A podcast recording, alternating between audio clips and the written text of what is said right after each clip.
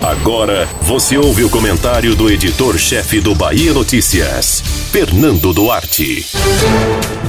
O PT da Bahia formalizou o nome do ex-governador Jacques Wagner como a indicação do partido para voltar ao Palácio de Ondina em 2022. Não chega a ser uma novidade, dado os movimentos recentes de figuras influentes no partido, a exemplo do governador Rui Costa, que já havia endossado o antecessor como um candidato em potencial. O galego, como é conhecido, é competitivo na avaliação não apenas dos correligionários, mas também de aliados. Porém, é também uma comprovação de que o PT não é célere na formação de novas lideranças políticas, já que prefere apostar no que já foi testado. Não é possível prever se a estratégia será vitoriosa ou não. Somente as urnas podem responder a essa pergunta. Para quem acompanha a cena política, no entanto, é perceptível a estratégia repetida nacionalmente pelo PT. Ao invés de investir em novos líderes, o partido insiste na tese de que o ex-presidente Luiz Inácio Lula da Silva será eterno e sempre a salvação da lavoura, ao ponto de não permitir que outros nomes apareçam.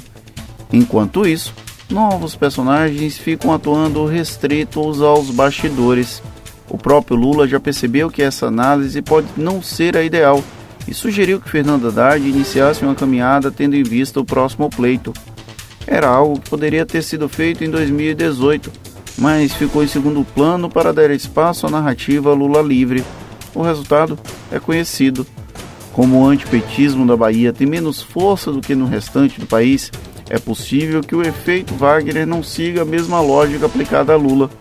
Todavia, não deixa de ser uma aposta cuja previsibilidade não é uma fórmula matemática precisa. O PT foi pródigo na formação de líderes nas décadas de 1980 e 1990.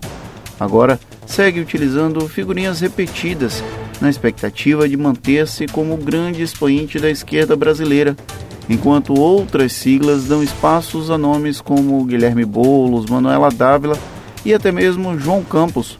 Ok, o pernambucano é de centro-direita, mas a gente finge que não.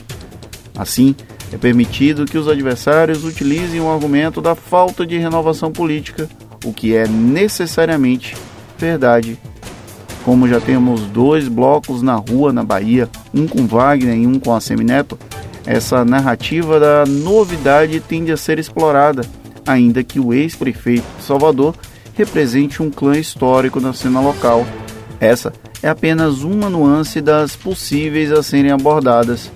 O que se sabe é que esse embate promete agitar bastante a corrida eleitoral baiana.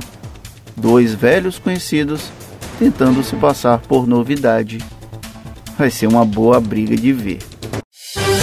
Você ouviu o comentário do editor-chefe do Bahia Notícias, Fernando Duarte.